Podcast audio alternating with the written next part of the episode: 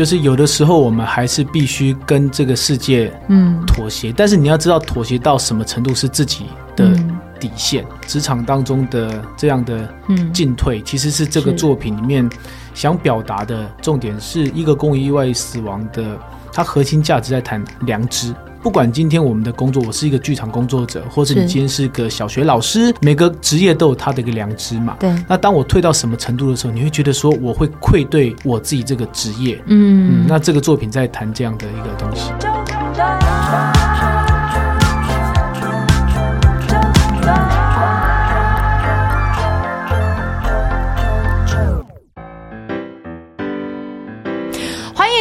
团，我是九九，在我眼前这一位故事工厂的志凯导演。嗨，啾啾好，各位听众朋友，大家好，我是黄志凯。你有想过会在纠团？这完全真的是我的频道。对啊，好好好感动，因为跟舅舅认识很久了。然后就是每次在之前在呃舅舅还在电台的时候，跟舅舅聊戏的时候，都非常的开心，因为我觉得舅舅是一个很有灵性的主持人。对，然后那时候就对舅舅印象很很深刻。对，然后我我记得好久之前，我曾经有到台北跟您一起，就是很像是个在在类似咖咖啡厅的地方。对对对对对，在松烟那个月月咖啡厅。那是我第一次。就是呃，以卸下主持人的身份，然后有机会就是可以跟志凯导演聊聊天的那个印象，我真的好深刻。对他是能够让我感觉很像，虽然这样讲很机车，我好像在跟前辈请益，告诉我如何能够拥有自己的生存之道。然后现在出来之后，就真的透过纠团，嗯、我好开心，我能用这个节目，就是带我见到。我好想见到的人，而且啾啾，你知道吗？我在听你的第一集纠团的时候啊，我是听到眼眶泛红的啊，因为我完全可以想象啊、呃，虽然我我们平常没有没有聚在，但是我可以想象这在过程当中经历很多的艰辛，跟做每个决定之前要和自己无数的对话。对、嗯，那因为自己过去也从屏风表演班李国秀老师过世之后，嗯，那自己要来成立故事工厂，对，这当中有太多太多的。不容易，就是我们刚才在聊说，好像别人说你很勇敢，但其实有时候是你不得不勇敢。嗯、对对，嗯、真的是不得不勇敢，不是说好像我想要哦为我自己找到新世界 啊，没有，人还是要生存的。那你当你意识到你真的身体已经没有办法喘息了，嗯，你呼呼连呼吸都有问题了。嗯、现在不是讲生存了，嗯，是你一呼一吸都觉得有问题，你不行，你必须要为自己找出路了。是。对，所以你不觉得这很像是那个一个公务员的意外死亡？对，没错，这出戏就是在谈我们人怎么跟体制当中的这个矛盾跟冲突，超像的去共存这样子。对，所以你能想象我当时在 就是台北看到了一个公务员的意外死亡的这个过程当中，我内心心想，怎么可以跟我自己的历程很像？对，因为其实很多人都呃觉得说，哦，一个公务员意外死亡，哎，这个这个剧名听起来蛮蛮耸动的。嗯嗯。那其实他在讲的是我们在每个职场上面的人都会遇到这样的心心酸的事情，因为不同的职场有不同职场的 SOP，对，有它的游戏规则。对。但是其实很吊诡的是，有的时候看不见的规则，嗯，比看得见的规则还。可怕，Yeah! 就是潜规则。潜规则到底，你是不是有把你当时可能就是有接受过的潜规则投射在其中？你老实说，老实说。对，因为其实就是在每每个每个每个职场里面，就是有的时候我们进去，嗯啊、呃，就要去开始去摸索，对，什么能讲，什么不能讲，然后到在这里就是，哎，谁做了决定才算数？嗯，所以过程当中就是有时候你不，你有时候不小心去误触地雷，嗯哦，或者说。在呃，我那个舞台剧里面，对，其实有一台词是说，你自以为你很认真，对，其实是显示别人都在偷懒，对。那有的时候你多做多错，少做少错，那很多人变成老鸟，是因为知道说我事情做到这边就够了，嗯、为什么还要再多做那些事情会惹麻烦？嗯、那当你刚进入这个职场的时候，你就觉得说，嗯、因为我害怕被骂，我害怕被人家说我不够敬业，嗯、所以你要做更多。嗯，但是你永远不知道你什么时候是做的多，嗯，什么时候做的少。我们在讲这一出一个公务员的意外死亡的时候啊，嗯、其实我们并也不是要叫你就讲说，哈、啊，那种有些不用做啊，还是什么的，倒倒也不是，只是你一定会有什么样子想要去完成它。你知道我在看这出戏的时候，我都有一种感觉哦，嗯、就是有句话是这么说：见山是山。嗯然后第二阶段，见山不是山，最后就是见山还是山。是，我觉得见山是山就是郭耀仁的角色。对。然后呢，见山不是山的时候，是郭耀仁看见了他前辈之后，的任那个反应，就是哎，我们就应该就是发现不对，我们要去啊。但是前辈就是闪闪的。那个前辈是谁饰演的？对，那个呃，朱安利老师演的这个呃一个。叫届临退休的一个资深的一个对一个职员，对对对，就在这里头。然后又或者是那个世元界，对对世元界，对，他也是他的那个前辈，对，所以他就发现到，哎，怎么进入到一个体制当中？我看到见山不是山，跟我理念背道而驰。嗯，然后见山还是山，嗯，他会让我想到一个角色，就是蔡灿德。嗯嗯，他经历了可能前面任何。不能说风霜啊，这样讲的好像是年龄一样，应该是处事这件事情。对，他在某一刻在下一些决策的时候，嗯嗯嗯、我觉得他就是在展现见山还是山的样貌。对对，就是有的时候我们还是必须跟这个世界嗯妥协，嗯、但是你要知道妥协到什么程度是自己的。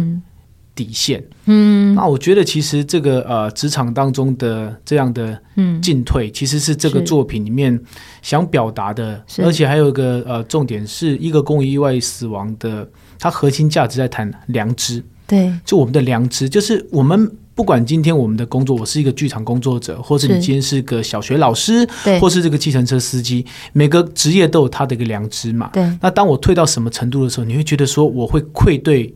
我自己这个职业，呵呵我的这个呃，我的理念，嗯，嗯，那这个作品在谈这样的一个东西。你自己呀、啊，嗯、就是你个人呐、啊，嗯、就是黄志凯本人呐、啊，智凯导演本人呐、啊，照顾孩子的过程，或者是跟你孩子互互动的这过程当中，嗯、你会不会有时候在跟着他们互动相处的这个过程，好像有时候也是在看着自己良知这件事？会啊，因为孩子他们是。单纯的，对。他们做很多事情的时候，他他犯错的时候，我们会去看说他做这件事情是有意还是无意的。嘿，那我们会看到孩子最纯真，就是我们做每一件事情的起心动念。所以我觉得可以从孩子身上去学到很多事情，包括他们对于很多事情的。质疑，例如说像最近，最近像呃，我我我我女儿现在比较大，那她从学校会学一些话回来，会譬如说她会骂骂骂弟弟，骂说啊这个谁很智障很白痴，那我们说哎不可以这样讲，好，你要教坏弟弟，我们不要讲白痴，不要讲智障。但是有的时候我跟我老婆不小心 跟我们在对话说，哇那个谁好蠢哦白痴，然后我儿子是五岁，说妈妈你都叫公拍听喂，他爸你叫公拍条，别再公白痴，我说啊对我们。忘了这件事情了，嗯嗯。嗯、那因为我们其实就看到孩子他们很很，他们正在建立对于这个善恶是非的这个观念，所以就是从孩子身上，我们觉得好像自己要去，嗯，要去反省自己，我们对于每件事情的标准，是不是能够去统一？哦、尤其是在孩子他们，因为我们知道很多事情他们没有绝对的，嗯，哦，就是红灯不能过马路，绿灯才能过，这是一个对。规规则。但有些人可能会想，红灯过马路，因为看到没有人看到。对，就往前走，对。没差啦，没差啦。对。对，所以像呃，我基本上大部分因为怕孩子有危险，嗯，我们现在就是只要有孩子在的时候，嗯，明明我知道没车，嗯，我就会在那边要等，因为我要孩子学会这件嗯。事情，嗯，嗯可是真的到长大之后，他就会有很多的。例外了，嗯，对，但是我觉得就是刚刚舅舅问的，其实是蛮好的问题，就是我们回到我们童年的时候，我们是怎么建立所谓的是非的观念？但是，到了长大，这个世界太太复杂了，然后我们不断的在妥协，那在妥协的过程当中，我们是不是慢慢的会失去了自己？嗯，所以其实像一个公务员意外死亡这个作品，其实谈的就是说一个菜鸟公务员三十八岁才考上。考上公务员由郭耀仁饰演，是那他是一个呃环保局的一个稽查员。嗯哼，哦，他其实是个很基层的公务员，但是因为我们知道在台湾呃很多地方，嗯，有啊乱到污泥或乱到废土的现象。对，那当他看到这些状况的时候，他要不要去开罚？理论上当然要开罚，依法行政嘛。对。可是它背后，我们知道有很多地方是有地方的势力或者是黑道的威胁，嗯嗯、你能不能够真的那么正直去依法行政？嗯，哦，再来是好，你真的开罚了，那这个工厂被勒令停工了。对，可是，在地方有多少人靠着这间工厂养的？对，那这是两难嘛？哦，所以就是他就在当中去去去想，就是自己的。职责，然后良知，还有就是很多很多社社会牵扯的问题。对，嘿，那那这是这个作品想讨论的。然后我们可以怎么样妥协到我不觉得愧对自己的工作？哎，我问一个家庭事哦，好啊，我记得好久以前哦，就是你家的小朋友啊，就是哈，你们家不是有养鱼吗？对对对，他把你们家的鱼怎么样了？哇，他我儿子他这出头就贼，他就是 他有的时候呢，他看我看。譬如说，有时候看我丢饲料，哦，他都觉得哦是要丢东西进去，所以他开始丢鞋子、丢拖鞋、拖鞋啊，丢娃娃、丢什么零钱进去，把鱼缸的许愿池啊。啊，有一次是我在换水的时候，对，那水是要就是用虹吸管吸出来，要通到水管嘛。那我儿子就把那个我的水管本来到排水孔的，他从好奇从排水孔里面抽起来。那就水漫金山寺，我就是鱼缸里面一两百公升的水，就是整个淹到我的浴室到客厅，天哪！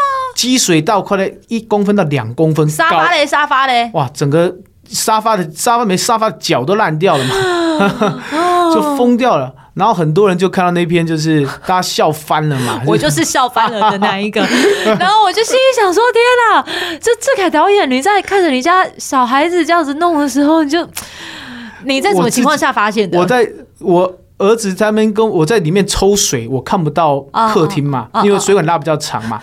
然后儿子在那边说：“阿爸阿爸，满地水，满地水啊，上面满地水，卖差，把电话注意卖差。”嗯，就他说：“阿爸阿爸，满地水啊。”那后来他就滑倒在那边叫了一声，我就赶快去看，哎呦，要求啊，井架满地水啊。那我出去就是太荒谬了，但是很奇怪哦，遇到这种荒谬的事情，我第一第一第一时间我并不是打小孩骂小孩，我先拿手机来录影，因为太好笑了，对，我把它录下来，我说：“阿弟是不是你把水管抽起来？是是像不乖。”阿迪，那他自己也在那边笑，那我我也笑。那很多人就说：“哎、欸，你怎么都不生气？你也没有去打他。”嗯，我的答案是说，因为我并没有教育过他。嗯。阿爸在换水的时候，不要把水管从排水孔抽起来。嗯，他不知道这个后果。嗯，那不知者无罪啊！我在没有教育他的状况之下，我为什么要去处罚他？对，处罚他只是宣泄自己的情绪而已，可是他并没有做错事情。哦，所以我就是宁可把他当笑话一件啊。嗯，那我就我就我就宁可把那个要愤怒的情绪转成跟小孩子就是嘻嘻哈哈，然后我们就比赛看谁先把地板的水吸完嘛。我觉得那是因为你有那个幽默感哎、欸，你知道，我觉得有有幽默感是一件好重要的事，就很像是你在看一个公务员的意外死亡的时候，你难道不觉得你在处理这一些戏的时候，里面的一些故事情节，有时候是荒谬到就让你觉得就就是荒谬。对对对，真的很很荒谬。我就比如说举个例，好像就是讲里面有个段落是这个呃，这个稽刚刚讲那个公务员稽查员，他去稽查那个啊的、呃、排放工厂排放废水有没有超标。嗯那这个工厂主任说：“哎，你帮我去背几的背几包冰冷嘛？就是可能记得这一段，对不对？对。他说：哎，我是来这边来稽查，我行，我是公务员，我干嘛帮你买槟榔？嗯。那那个前辈就说：哎呀，大家好朋友，不要这样子，就是互相一下帮忙。我我我先来处理，啊，你去帮我买槟榔。是。那就给了他这个一万块去买槟榔。对。啊，这是真人真事哦。对。真人真事，然后改编的。然后，而且这个故事是你们那个故事工厂小将。对对对对对对。分享。”然后，没错，然后他就真的是，这他就是真的是真实上演，真人真事。那他后来就是傻傻拿一万块嘛，然后去买槟榔。那槟榔小西施也傻了，怎么怎么会有人买一万块槟榔？对，哦，那他就真的买了两买买了两大包回去嘛。回去之后看到那个工厂主任就说：“哎，你别槟榔别等来。”嗯，槟榔主任笑：“哦，你哪家？”戆啊，那也在刁的嘞。你个真正摕一万块去买槟榔顿来，嗯，那旁边人说笨啊，一万块是你去买一包回来就好了，剩下的是你的奖金。他说啊，还有奖金哦，嗯、啊，其实就是贿赂的意思啊。嗯、对，啊，这怎么这个舞台上都很荒谬，就是人家要买槟榔，他就真的去买了两大袋四千颗槟榔，在舞台上就提着四千颗槟榔，嗯、然后提回来，哦、然后他也完全不知道什么状况。他、其实就是在讲这个人，他很很老实，笨到人家都已经用暗示，他还、嗯、还不懂。对。啊啊，这这出戏就很多这种很荒谬的情境。嗯，你觉得如果他们人哦，就是听到这一集的好朋友哈，嗯，你如果就是觉得你现在目前正在经历了一些很荒谬的一些生活状态哈，你来看这出戏啊，还还真的是有机会可以得到释放啊，而甚或是你可能就真的是转另外一条路。对，而且这个戏就是它会让你刚开始会笑着笑着，到后面下半场，其实会让很多观众看到嗯。掉泪。嗯，因为我们都觉得好像啊，公务员就是嗯米虫啊，遇到事情就闪。可是对，可是在这个世界上，在台湾的这个社会很多角落你看不到地方，真的有一些公务员嗯，他们是真的会去捍卫他们自己的工作。所以像戏里面这主角，就是他最后面。他在两难的状况之下，然后他很坚持的要去，就是去把这个呃厂商的这些内幕给检举。嗯，嗯，但是检举的过程当中遇到哇，原来里面都是呃官官相护嘛。对，就是这就是我做这部戏，其实也有一部分在讨论关于吹哨人、嗯、吹哨者。嗯，就是当你看到你身旁的人，嗯，哦，都在同流合污的时候，你有没有站出来检举的？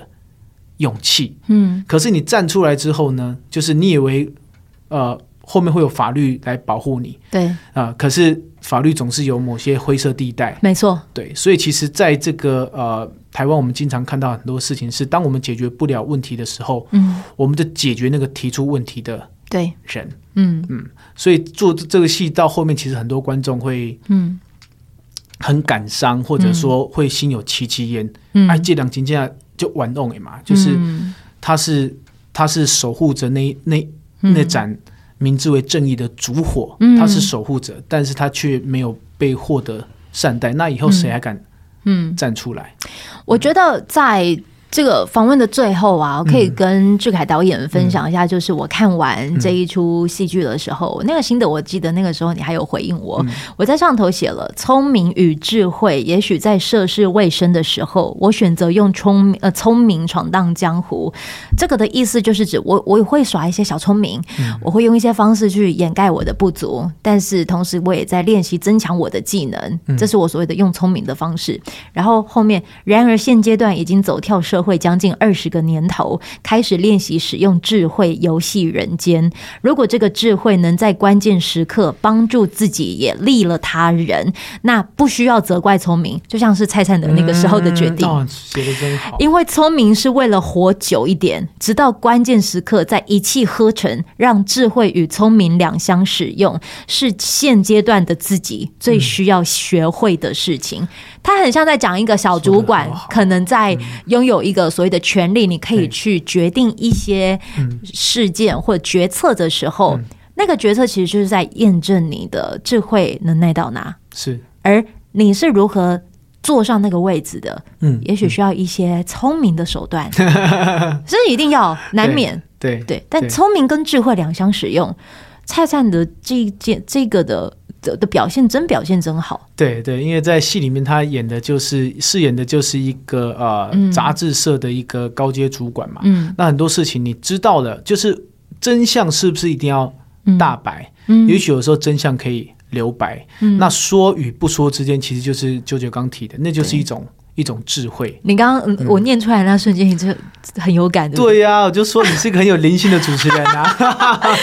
如果你也想，我们不讲他到底是做了什么事，你自己走进去剧场看，什么时候还有就高雄有了，对不对？对对对，我们本来之前因为疫情停演，那我们现在在二月这个二月初，我们会在高雄魏武营歌剧院演出啊啊，然后接下来在台中也在国家歌剧院，也都在二月。今天借由这样子一个机会，大家聊聊天，是。我觉得也很棒。太多观众给我们反馈了，就是刚刚就是讲，就职场当中很多的辛酸，对自己工作的一种一种反思，嗯。啊，然后包括后面其实很多亲情其实是很很感人的。当你做的决定有可能会让你的家人委屈的时候，对。我该不该坚持自己在职场上面的信念？对，有的时候人不是只有自己，尤其像呃，像我，我现在到了，我现在四十一岁了，嗯，就是我在做很多事情的时候，我不能只有往前冲，我要回头看，我的儿子、我的女儿、我的老婆，他们是否要跟我一起承担？嗯，其实很多的决定。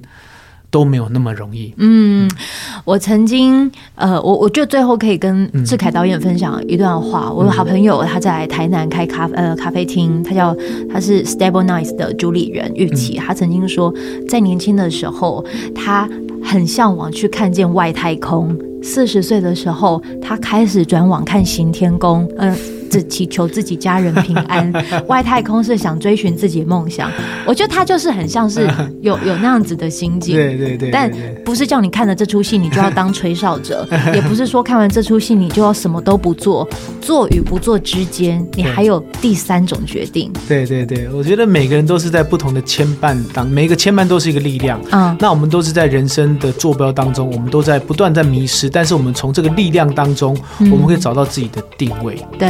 嗯，每个定锚定锚的方式都不同，对。对，就看你听完之后，你要为你自己定下什么样子的那个那个锚点啊，嗯、就是安你自己的心啊。是，走进剧场吧，孩子们。是，好我们的详细演出讯息可以到故事工厂的官方网站，或是到 TixFun 售票系统都可以找到一个公务员的意外死亡的演出资讯。太棒了，谢谢志凯导演，谢谢，谢谢，拜拜，拜拜。